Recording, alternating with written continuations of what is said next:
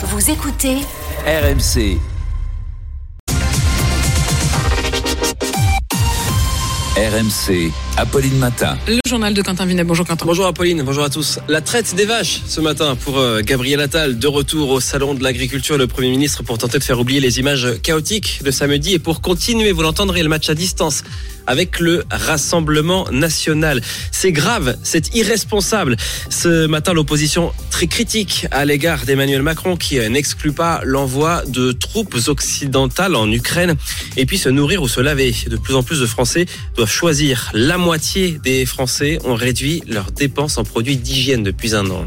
Et puis euh, notez le rendez-vous politique à 8h30. Mon invité euh, sur RMC BFM TV, ce sera Robert Ménard, le maire de Béziers, au lendemain de, de la première expérimentation de l'uniforme dans ces écoles. C'est l'image de la matinée Gabriel Attal qui assiste à la traite des vaches au salon de l'agriculture. Oui, le Premier ministre est de retour donc au salon de l'agriculture ce matin. Cyprien Pézril du service politique RMC. Vous êtes en direct hein, depuis la porte de Versailles à, Paris. Euh, le Premier ministre est arrivé à, à l'heure de la traite des vaches donc pour tenter de faire oublier les images chaotiques hein, de samedi pour la visite du président. Oui, Gabriel Attal arrivé avant l'ouverture au public pour la traite des vaches, vous l'avez dit, juste après à 7 heures. On attend beaucoup de vous, lui lance un éleveur, un Premier ministre vert de lait à la main, bien décidé à soigner les images. Visite à la vache égérie oreillette, déambulation entre le bétail puis dans le hall des Outre-mer. Objectif ainsi, éviter à tout prix les scènes de heurts, les tensions entre manifestants et les CRS samedi, à moins que ce ne soit qu'un vœu pieux. Pour tenter de calmer la colère, Gabriel Attal s'entretient en quelques instants avec les représentants syndicaux. Sur la table, le dossier notamment des prix planchers, celui aussi des problèmes de trésorerie. Une réunion avec les banques se tient d'ailleurs ce midi au ministère de l'économie et un recensement des exploitations les plus en difficulté va être réalisé dans chaque département. Et alors Cyprien, ce matin, la, riposte, euh, la riposte continue. Euh, Gabriel Attal tire à, à boulet rouge encore une fois sur le Rassemblement national. Oui, le RN, passager clandestin de cette crise agricole, attaque ce matin le chef du gouvernement sur RTL. Il accuse le parti de Marine Le Pen d'instrumentaliser la colère des agriculteurs alors que Jordan Bardella vient de passer deux jours entiers sur le salon. Marine Le Pen est mal à l'aise, l'incohérence du RN est absolue sur la PAC, lance-t-il encore. Le Premier ministre bien décidé à faire de la politique d'ailleurs. Si dans un premier temps il devait passer euh, toute la journée sur le salon, il pourrait finalement faire un détour par l'Assemblée cet après-midi pour les traditionnelles questions au gouvernement.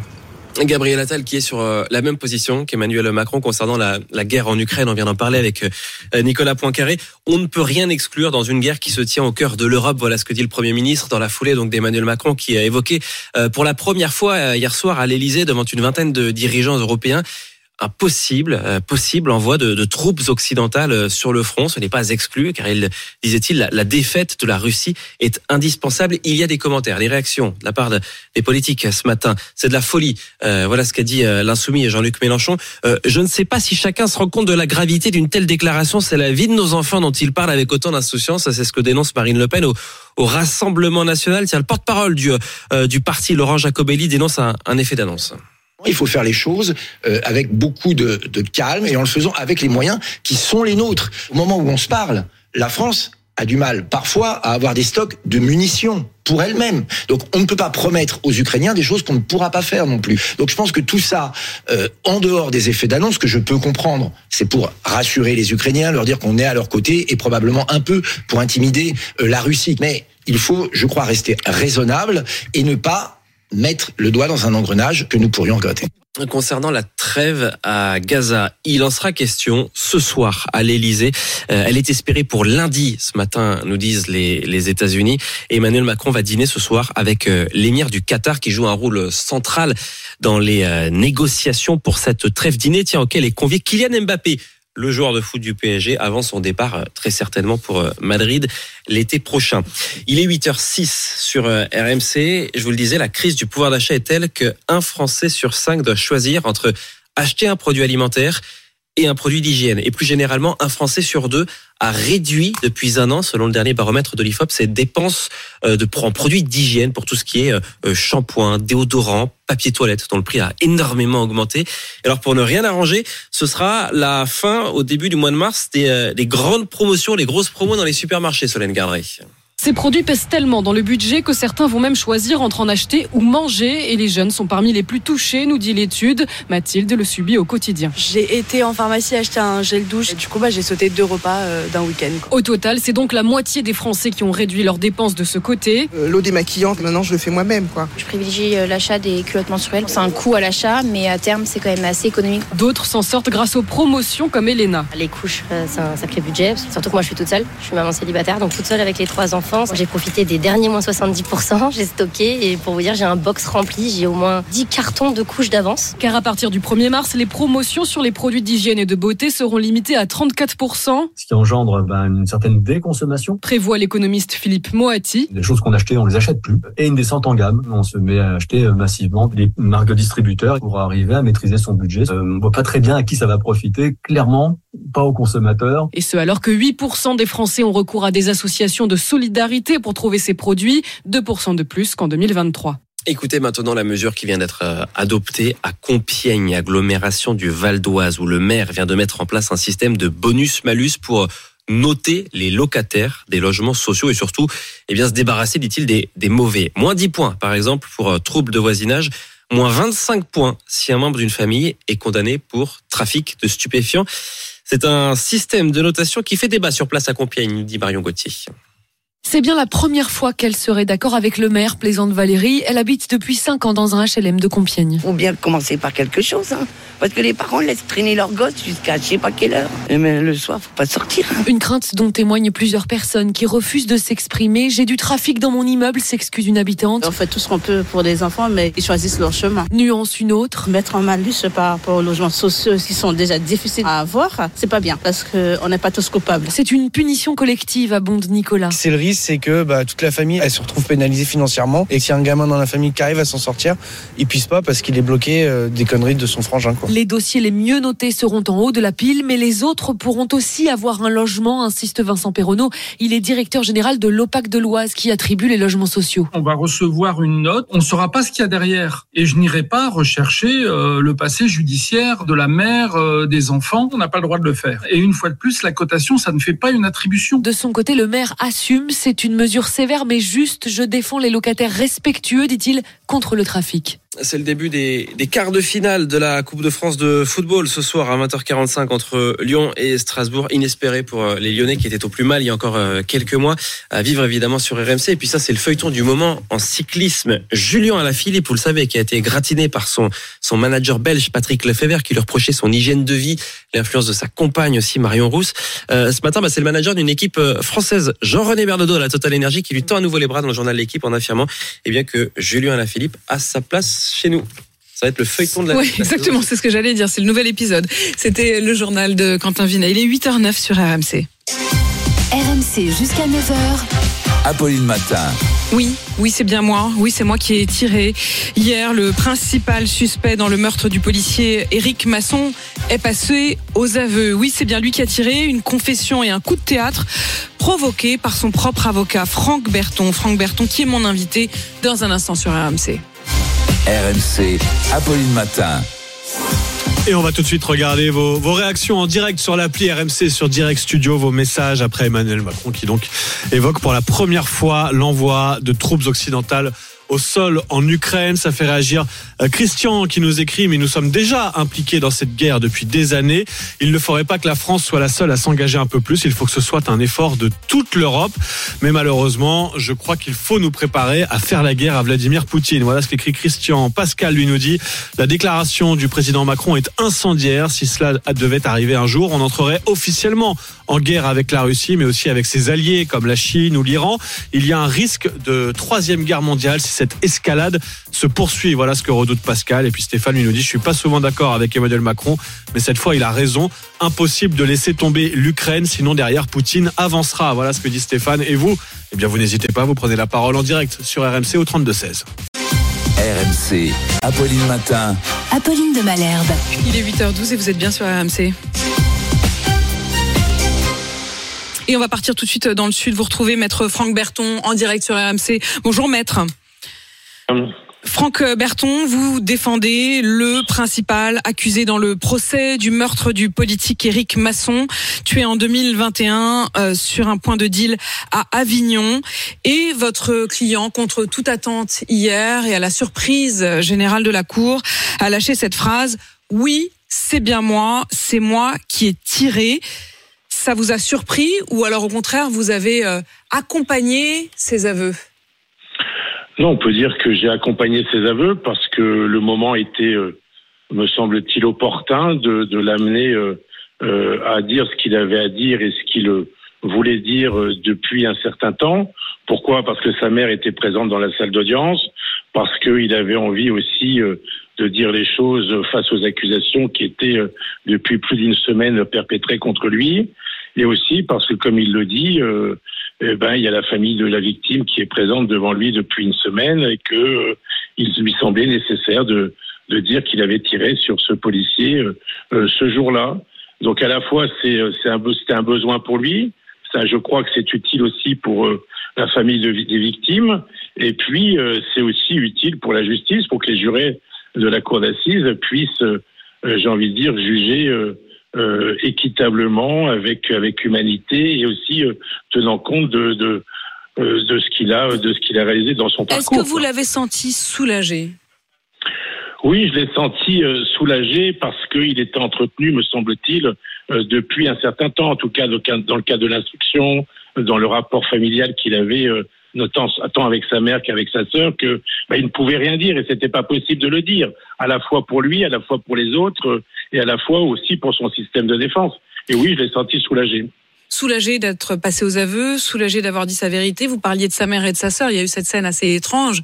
Sa mère, effectivement, euh, qui euh, l'avait toujours défendu en affirmant que son fils était innocent, mais c'est euh, alors qu'elle était présente dans la salle euh, que son fils a, donc fini par dire qu'en réalité il n'était pas innocent et que c'était bien lui qui avait tiré. En revanche, la sœur, euh, qui elle n'avait pas entendu les aveux, est arrivée ensuite pour témoigner et a continué à défendre l'innocence de, son frère malgré les aveux.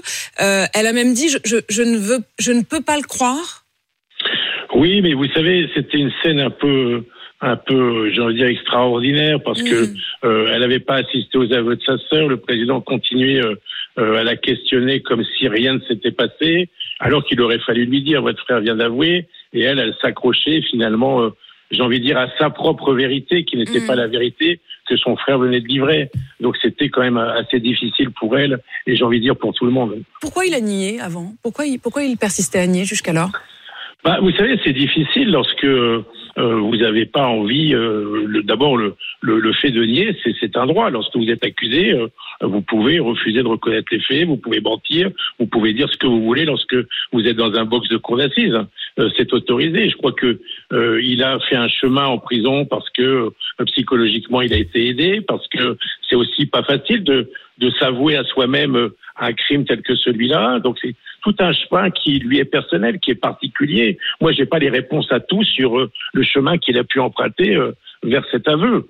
Mais en tout état de cause, c'est un chemin qu'il a au moins emprunté. Il y en a beaucoup, vous savez, qui ne disent rien qui finissent leur procès euh, pétris dans leurs mensonges et, et, et, dans le refus de reconnaître ce qui paraît évident. On a envie aussi, et j'en profite Franck Berton que vous êtes à mon micro, on a aussi envie de comprendre euh, ce que ça fait à un avocat. C'est-à-dire que au fond, on se dit souvent que euh, lorsque vous vous défendez euh, quelqu'un de coupable, votre intérêt à vous, avocat, serait qu'il nie, serait qu'il persiste à nier pour mieux, pour qu'il soit plus facile de le de le défendre. Et là, à l'inverse, vous en avez fait la preuve hier et la démonstration, vous avez accompagné et presque encouragé ces, ces aveux. Est-ce que vous aussi, au fond, vous êtes soulagé? Moi, je n'ai pas à être soulagé ou pas soulagé. La vérité ne m'appartient pas. Moi, je ne suis pas un auxiliaire du crime.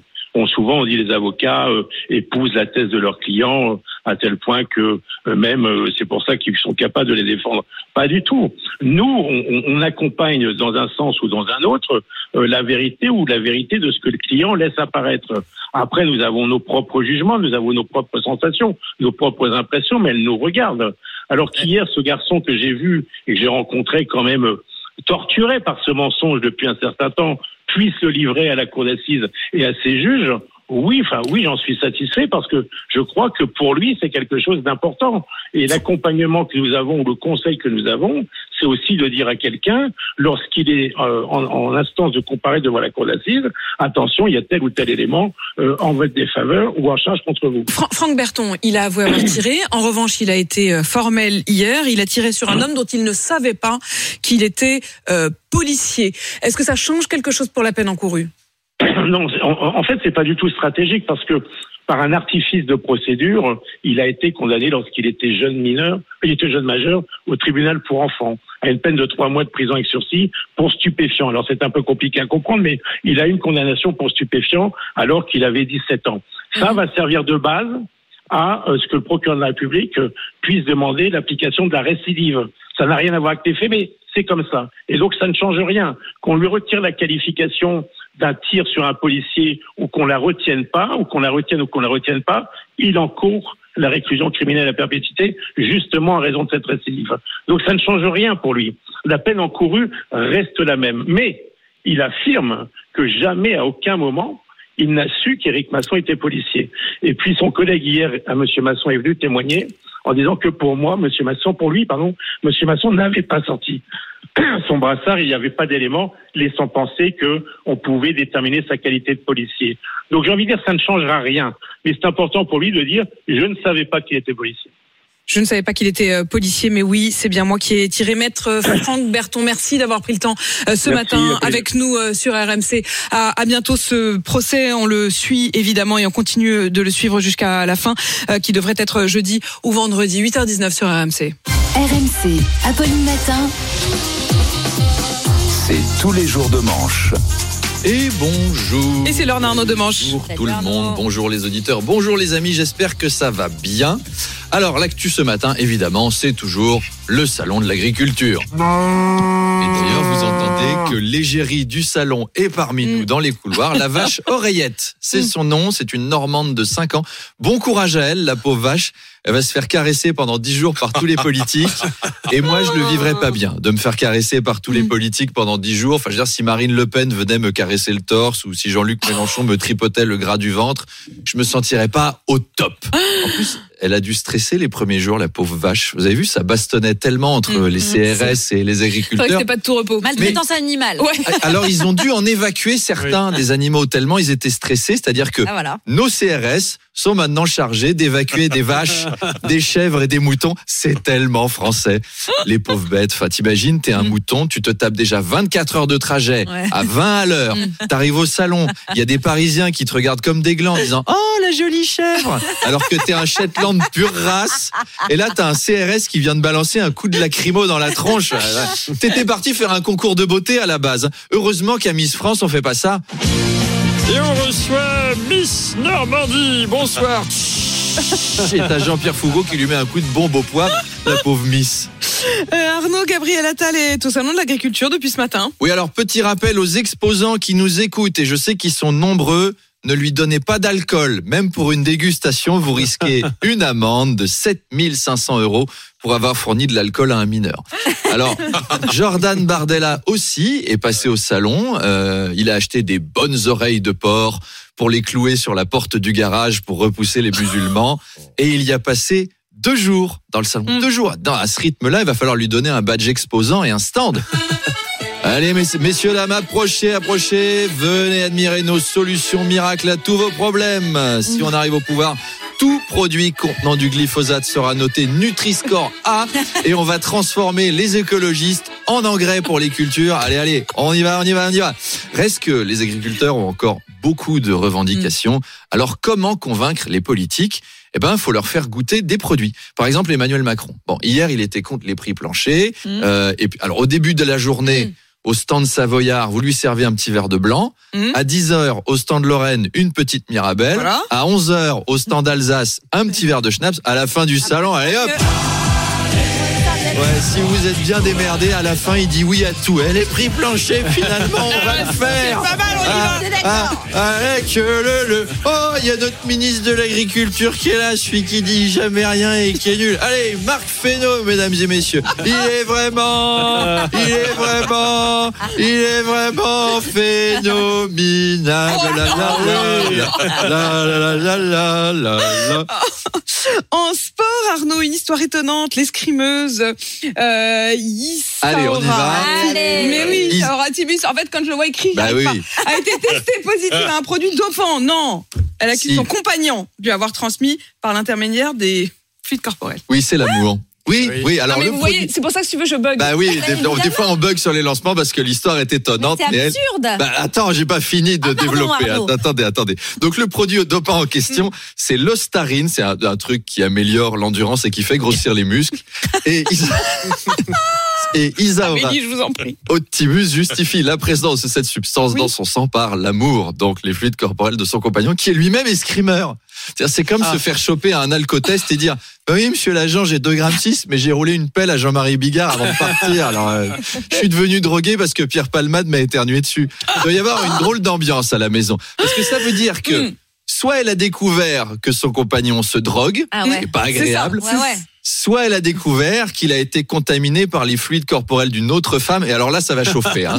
C'est, dangereux comme dispute. Ah, c'est Bah, quand même une dispute là. entre deux personnes qui prennent une drogue qui rend musclé et agressif et qui savent se servir d'une arme. Je veux dire, c'est, plus dangereux qu'une dispute sur la drogue entre deux fumeurs de joint. Tu te souviens de ce que tu m'as dit la semaine dernière? Euh, non, et toi? Bah, moi non plus. non, là, deux escrimeurs qui s'engueulent, ça se passe comment? Peut-être qu'ils se retrouvent dans le salon avec des sabres. tu sais, Regarde On, a- on avait eu l'exemple avec les judokas et ça s'était pas bien passé. Ça s'était Non. mal terminé. Très ouais. mal terminé, Alors, je me effet. suis demandé si c'était scientifiquement plausible Bon, oui. comme Voilà. excuse. Très, Ah oui. très bonne question. J'ai euh, Arnaud demandé Debré. À un oui. spécialiste des femmes, Alain Ouais. Juppé, qui connaît très bien Ah, Le les corps des femmes, femmes. le corps des femmes. Bah, je le dis dans mon livre, Madame de Malherbe, Madame. Rosic, euh, Oh. j'ai pécho pas mal de gonzesses dans mon jeune temps. Et effectivement, euh, ça m'est arrivé de, de, faire l'amour avec des militantes socialistes. Je me souviens notamment d'une jeune zadiste en Sarwell qui distribuait du couscous solidaire à un concert de soutien pour les sans-papiers devant la mairie de Bordeaux. Je lui ai parlé de son travail associatif et une chose en entraînant une autre. Nous avons fini la nuit ensemble avec cette militante de gauche. Et ben le lendemain, elle était de droite. Euh, contam- contamination par les fluides. Alors là, elle a, elle a replié toutes les tentes Quechua, elle leur a poliment demandé de retourner à Bamako. Et cette jeune fille, euh, c'était Nadine Morano. Ah ouais. Après avoir permuté nos flux d'amants, elle a voulu permuter les flux de migrants. Donc oui, l'histoire de cette jeune escrimeuse est tout à fait plausible. Merci, docteur Juppé. Et à demain. Euh, à demain, Arnaud. Bon courage pour enchaîner Ouais, avec Robert ouais, Ménard. bah, rien à voir. On va parler. On va politique. parler de Béziers. Voilà, politique dans un instant. Mon invité pour le face à face, c'est Robert Béziers. euh, Ro- Robert, Robert Béziers, le maire de Ménard. C'est trop dur. C'est trop dur, je peux pas le faire. C'est donc Allez. Allez, vas-y, Apo. 1, 2, 3, 8h26 sur RMC. Dans un instant, ça se passe sur RMC BFM TV. Mon invité, c'est Robert Ménard, le maire de Béziers, pour le face à face. À tout de suite. RMC jusqu'à 9h. Apolline Matin. Face à face. Apolline de Malherbe. Il est 8h32 et vous êtes bien sur RMC et BFM TV. Bonjour Robert Ménard. Bonjour. Merci de répondre à mes questions euh, ce matin. Vous êtes le maire de Béziers, bien sûr. Nombreuses questions sur lesquelles j'ai envie de vous entendre, et notamment l'éducation, puisqu'hier, les écoliers dans votre ville ont fait euh, pour la première fois leur rentrée avec des uniformes. On va évidemment parler euh, éducation, on va parler aussi agriculture, mais je voudrais vous interroger d'abord sur les propos d'Emmanuel Macron. Vous les avez entendus, des propos assez spectaculaires hier, plus loin qu'ils n'avaient jamais été, sur le soutien aux Ukrainiens. Écoutons directement les propos du chef de l'État. C'était hier soir à l'Élysée. Il n'y a pas de consensus aujourd'hui pour envoyer de manière officielle, assumée et endossée des troupes au sol, mais en dynamique, rien ne doit être exclu. Nous ferons tout ce qu'il faut pour que la Russie ne puisse pas gagner cette guerre. Je vous rappelle qu'il y a deux ans, beaucoup autour de cette table disaient nous allons proposer des sacs de couchage et des casques. Et aujourd'hui disent il faut faire plus vite et plus fort pour avoir des missiles et des tanks. Ayons l'humilité de constater qu'on a souvent eu 6 à 12 mois de retard. Donc tout est possible, si c'est utile, pour atteindre notre objectif. Tout est possible, rien n'est exclu. Envoi de troupes occidentales au sol. Quelle est votre réaction, Robert Ménard? Mais il a raison. Il a raison. Vous vous rappelez, au début, il y a deux ans, il fallait envoyer que des, des armes défensives. Maintenant, tout ça, c'est passé à la poubelle. On comprend bien que la guerre, ça se passe, oui, en Ukraine, mais ça se passe aussi en, Russie aujourd'hui. Bien sûr qu'il faut les aider. Et il, a raison de le dire maintenant.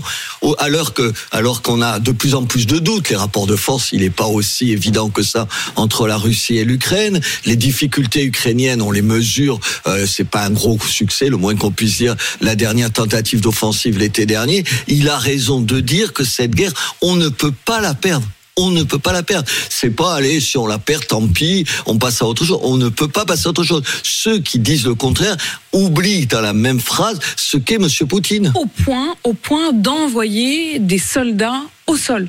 D'abord, je ne suis pas sûr qu'il n'y en ait pas qui s'occupent d'un certain nombre d'armements d'ores et déjà par rapport à ce qu'on donne comme armement vous justement dire, à que vous vous l'Ukraine. demandez si, euh, sans le dire officiellement, il n'y a pas déjà présent sur le terrain Bien sûr, un mais certain nombre de ça, ni vous ni moi ne le saurons jamais, mais d'accord. On, on- en Mais ça tout vous cas, on choquerait peut pas, en tout ça cas. ne me choquerait pas. Non, rien ne me choque. Écoutez, moi, je reproche plein de choses à Monsieur Macron, pas cet accès de, de, de, de vérité. Il a raison de dire qu'aujourd'hui, si on ne fait pas ça, si on, si on exclut ça, oh, ça veut dire quoi? Ça veut dire qu'on capitule, qu'on accepte l'idée que la Russie va gagner sur le sol et que demain, elle s'en prendra à d'autres. Jean-Luc Mélenchon dit la guerre contre la Russie serait une folie. Marine Le Pen à l'instant, je ne sais pas si chacun se rend compte de la gravité d'une telle déclaration.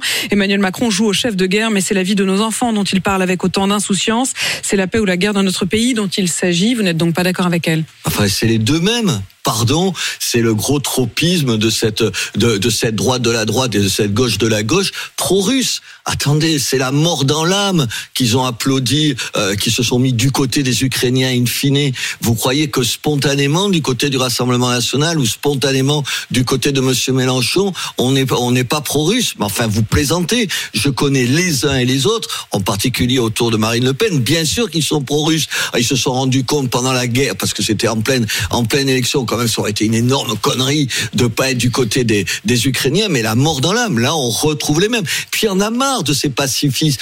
Les pacifistes historiquement, c'est des capitulars. Une fois de plus, ils le sont. Au fond, la nostalgie, ils ont une espèce de nostalgie par rapport à un régime russe autoritaire, vous savez, qui le qui qui fait la loi et tout ça. C'est ce qu'ils sont. C'est fondamentalement ce qu'ils sont. Et moi, ça m'inquiète. Ça m'inquiète de d'imaginer demain que des gens qui disent ça puissent être au pouvoir. Vous êtes sûr, vous, si Marine Le Pen, elle avait été chef de l'État, de l'État quand la, la Russie a envahi l'Ukraine, qu'elle aurait choisi l'Ukraine? Vous êtes sûr de ça? Moi, j'en suis pas sûr. Ce que vous dites à l'instant, Robert Ménard, c'est que ça vous inquiéterait que Marine Le Pen accède au pouvoir. c'est un- une de mes inquiétudes sur- l'élection de Marine Le Pen, c'est évidemment sur la politique étrangère. Moi, je lui trouve des qualités sur euh, l'immigration. Elle a dit avant tout le monde ce que, attendez, il y a- ce que disent aujourd'hui même les républicains, ils n'osaient pas le dire il y a cinq ans. C'était, vous étiez un facho si vous le disiez. Sur les problèmes de sécurité, pareil. Mais sur la politique étrangère, mais vous vous rendez compte, ils, ils reviennent à leur naturel. Et leur naturel, c'est d'être pro-russe. Ce que vous êtes en train de dire, c'est que le- effectivement, euh, le naturel revient au galop, euh, qu'ils sont pro-russes, qu'ils ont une nostalgie, dites-vous, et vous trouvez ça extrêmement euh, inquiétant. Enfin, Marine Le Pen, elle prétend pas juste être première ministre, elle prétend être celle qui un jour décidera de la destinée étrangère, internationale de la France. Et, ça, vous dites stop, vous vous, battrez contre Et je me battrai contre. Où elle change là-dessus Mais elle a changé sur d'autres choses, réellement. Et moi, je me rappelle en 2017 ce qu'elle disait. Vous vous en souvenez Comme moi, ce qu'elle disait, il fallait sortir de l'euro, sortir de l'Europe. Je sais pas, il fallait sortir et, et détester Bruxelles. Détester Bruxelles, t'as le droit. Le reste, ça me semble problème. Elle a changé. Il faut qu'elle change. Et malheureusement, je croyais, je pensais peut-être un peu naïvement que ça, lui, ça lui avait servi de leçon ce qui s'est passé avec euh, la- il y a deux ans l'invasion de, de, de l'Ukraine pour la Russie. Quand je les entends, je me dis au fond même combat. La France insoumise, Rassemblement national, même combat. C'est le même, pardon, sur les questions sociales et euh, largement, et c'est le même sur la politique Et étrangère. sur les questions sociales également Mais bien sûr. Enfin, vous trouvez des différences, vous, entre le, les programmes du Rassemblement national et de la. Pour vous, c'est la France- même chose, c'est la même regardez sur- logique regardez sur la retraite. Regardez sur on a toujours donné plus. C'est pas des politiques sérieuses. C'est pas des politiques sérieuses. Pourquoi vous continuez à les soutenir alors? Je les soutiens quand ils ont raison. Je m'applique, madame, à ne pas donner tort à tout le monde. Si vous me demandez ce que je pense de monsieur Macron sur un autre, un certain nombre de sujets, je vous dirai, pardon, je vous dirai exactement le mal que j'en pense. Ce matin, vous me demandez s'il a raison. Oui, il a raison. Il a raison. Le problème de la politique, c'est que les gens ne veulent pas de cette logique-là. C'est-à-dire que si vous êtes dans l'opposition, il a toujours tort. Et non, là-dessus, ce matin, il a raison. Robert Ménard, il y a des élections bientôt. Je tire le fil parce qu'effectivement, à un moment ou à un autre, votre voix a pesé aussi pour euh, humaniser en quelque sorte euh, Marine Le Pen. Vous étiez un des premiers à la rejoindre. Aujourd'hui, vous dites votre défiance sur cet aspect-là euh, du programme de Marine Le Pen, et pas seulement, puisque euh, non seulement vous avez parlé de la politique étrangère, mais vous venez d'évoquer également sa politique sociale. Il y a des élections. Quel bulletin mettrez-vous dans l'urne aux européennes? Aux européennes, oh là, écoutez, alors vous allez trouver que, que je, je m'évite à un choix. Je voterai pour mes copains chasseurs. Pas parce que je suis chasseur, mais parce que ce qu'ils disent dans ma région me touche. C'est un vote de copains. Ah, vous voterez pour des copains? C'est oui. marrant ça. Ben non, c'est pas des Non, marrants. ça vous paraît. Ça me paraît tout à fait Mais bien. vous êtes d'accord avec leurs idées quand même. C'est pas juste parce que c'est non, c'est- je- Bah, vous prenez pas pour un imbécile, c'est pas parce qu'ils sont mes copains. Il y a plein de Ah, choses c'est vous qui me donnez comme premier argument. d'ac- D'accord. Non, c'est des copains qui défendent la ruralité, qui défendent cette France que j'aime, cette France que je représente. Euh, c'est, vous savez, madame, il y a 20, il y a 40% des Français qui vivent dans des villes de moins de 25 000 habitants. Cette France-là, elle est jamais défendue. Cette France qui aime Euh, tout ce qui fait le Bardella quotidien. prétend les, les défendre et dire être euh, le candidat de la France des oubliés. Je crois qu'on ne doit pas avoir la même conception de la France des oubliés. Je ne crois pas qu'il soit là dans tous les combats. Quand moi je me bats, je me retrouve dans un certain nombre de manifestations, c'est pas simplement parce qu'on en parle, on en parle à la télévision, c'est parce que ce sont mes copains, les gens que je défends, les gens qui vivent à côté de moi et les gens avec qui je vais me retrouver. Ce que vous êtes en train de dire, Robert Ménard, c'est que si Jordan Bardella s'est précipité dans les fermes des agriculteurs, c'est uniquement parce qu'on les voyait à la télévision. Un petit peu. Moi, écoutez, je connais les, les représentants de la viticulture du Rassemblement national, je les vois jamais. Je ne les vois jamais. Je vais pas citer tel ou tel nom, c'est juste ça la réalité. Quand je vois euh, euh, Jordan Bardella changer d'avis du jour au lendemain sur la question du revenu minimum, il faut juste faire attention. Alors tu rencontres un jour des paysans qui te disent c'est bien le revenu minimum, t'es pour. Le lendemain, tu rencontres des responsables d'un certain nombre d'organisations paysannes qui te disent le contraire. Tu changes d'avis. C'est pas sérieux tout ça. C'est pas sérieux. C'est peut-être la méconnaissance de ces dossiers-là. C'est aussi simple que ça. Euh, sur la même question des prix minimums, également prix planchers, même si on n'a pas très bien compris si c'était des prix planchers ou des prix minimums, euh, Emmanuel Macron lui-même a changé d'avis, a- avait dit qu'il n'était absolument pas favorable au prix plancher avant de finalement promettre aux agriculteurs samedi des, des prix planchers. Euh, Vous là-dedans, vous, vous dites quoi Ah, attendez, vous me posez une question sur M. Bardella, je vous réponds. Vous me, posez non, une question vous sur parlé de prix plancher, je vous cha- pose aussi une oui, question sur les prix planchers. changements de pied, les changements de pied. vous Vous avez les raison. planchers. Les changements de pied de Monsieur de Monsieur Macron, il y en a tellement. On pourrait en faire une liste. Ce serait une liste à la Prévert de ces changements de pied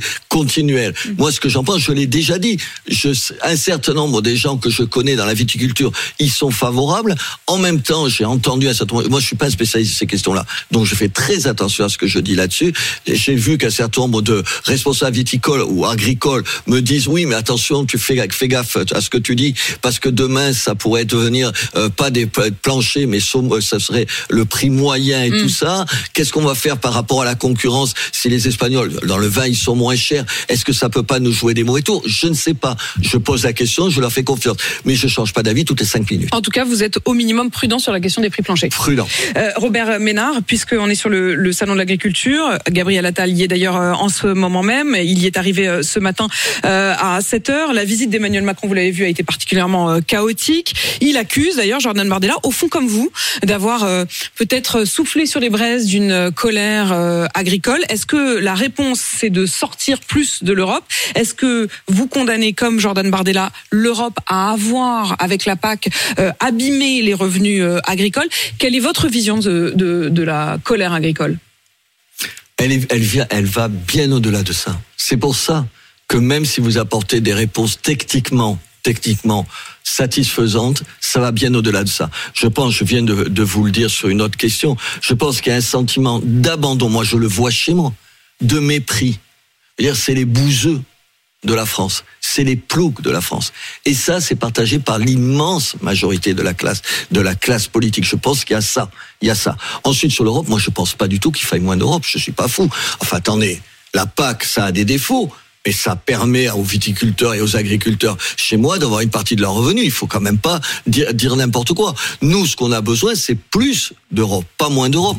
Quand à 80 km de chez moi, un certain nombre de produits phytosanitaires sont utilisés par des viticulteurs espagnols et ça leur permet de produire plus et moins cher. On n'a pas besoin de moins d'Europe. On a besoin que les mêmes règles soient appliquées dans tous les pays européens. Le reste, c'est de la démagogie. Mais vous savez, la classe politique française, et pas, pas que le Rassemblement national, je vous le dis, ça, c'est quand même le bouc émissaire formidable, Bruxelles.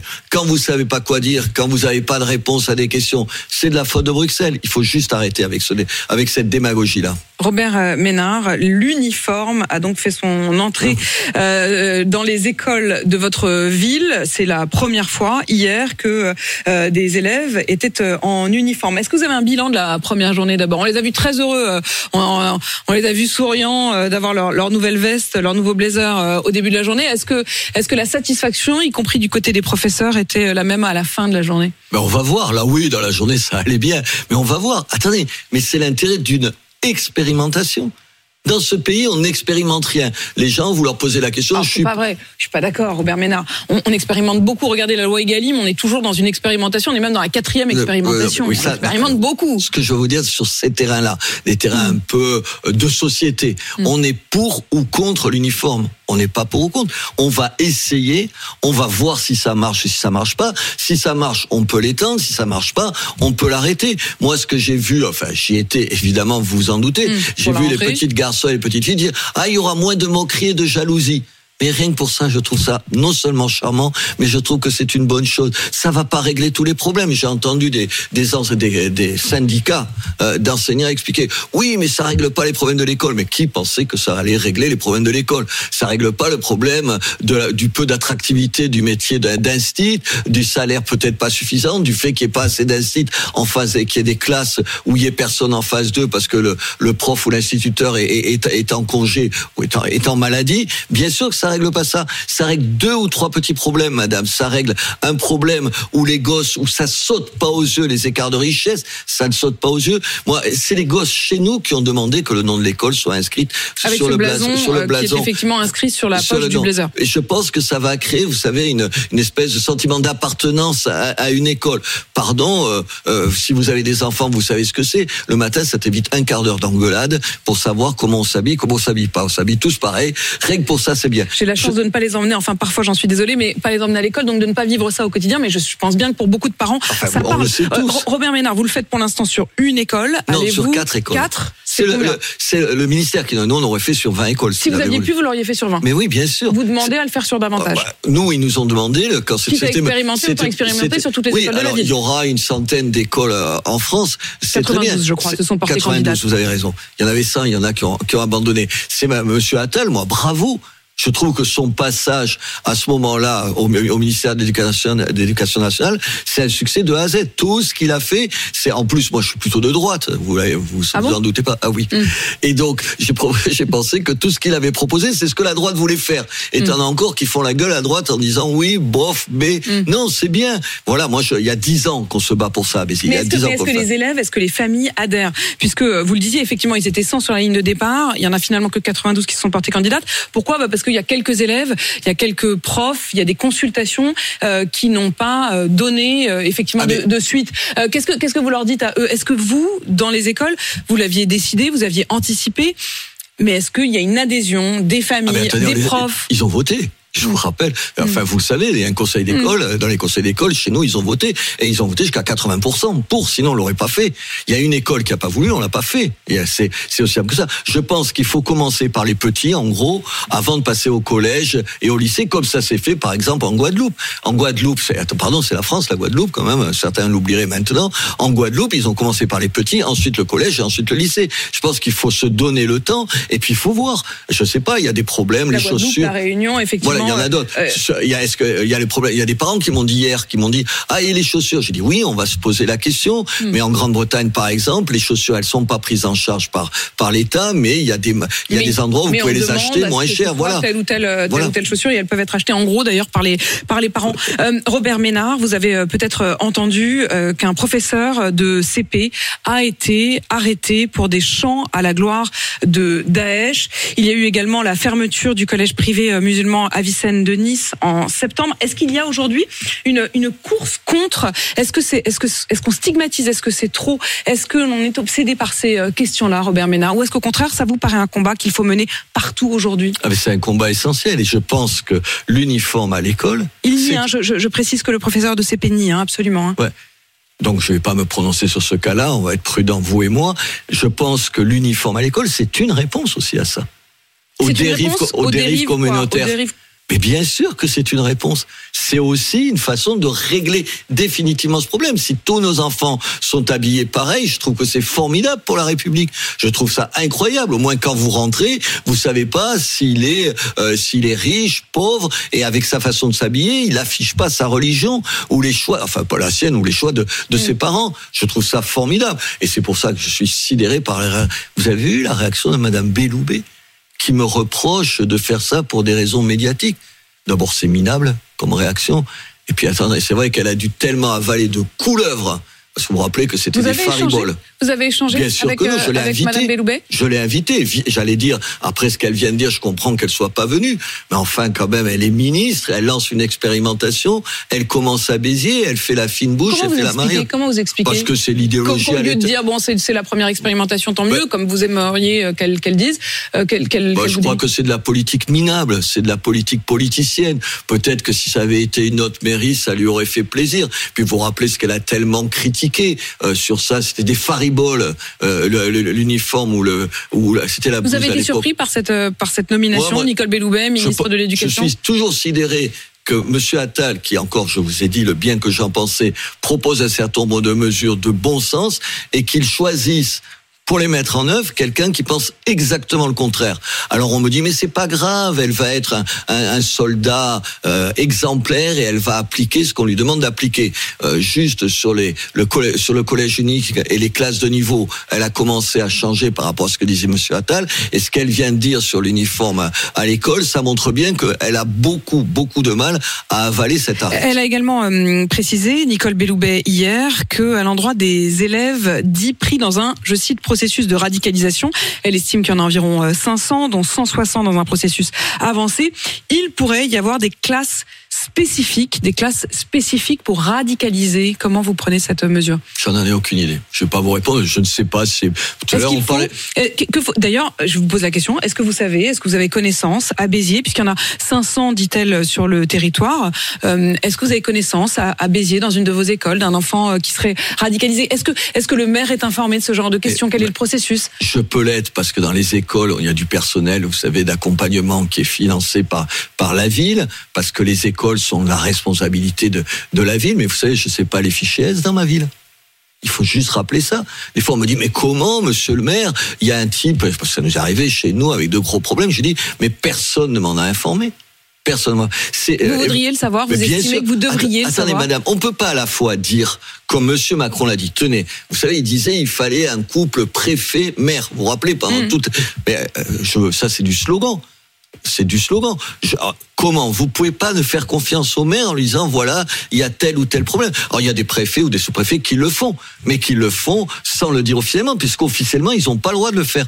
On a juste besoin de ça. On a juste besoin, madame, qu'on nous fasse confiance, qu'on nous fasse confiance pour faire des expérimentations comme on va le faire avec l'uniforme à l'école, qu'on nous fasse confiance pour m'informer que s'il y a des gens qui sont dangereux pour leurs voisins ou pour pour la ville, qu'on nous fasse confiance. Juste qu'on nous fasse confiance. Je ne crois pas qu'on soit des irresponsables qui écoutons pas et qui allons le répéter sur des plateaux de télévision. Robert Ménard, euh, maire de Béziers, merci d'avoir répondu à mes questions ce matin. Je rappelle qu'en début d'interview, vous avez euh, euh, dit votre inquiétude si Marine Le Pen arrivait au pouvoir et que son naturel pro-russe revienne. Et vous avez précisé également que vous ne voteriez pas Jordan Bardella aux prochaines élections européennes. Il est 8h52 sur RMC BFM TV.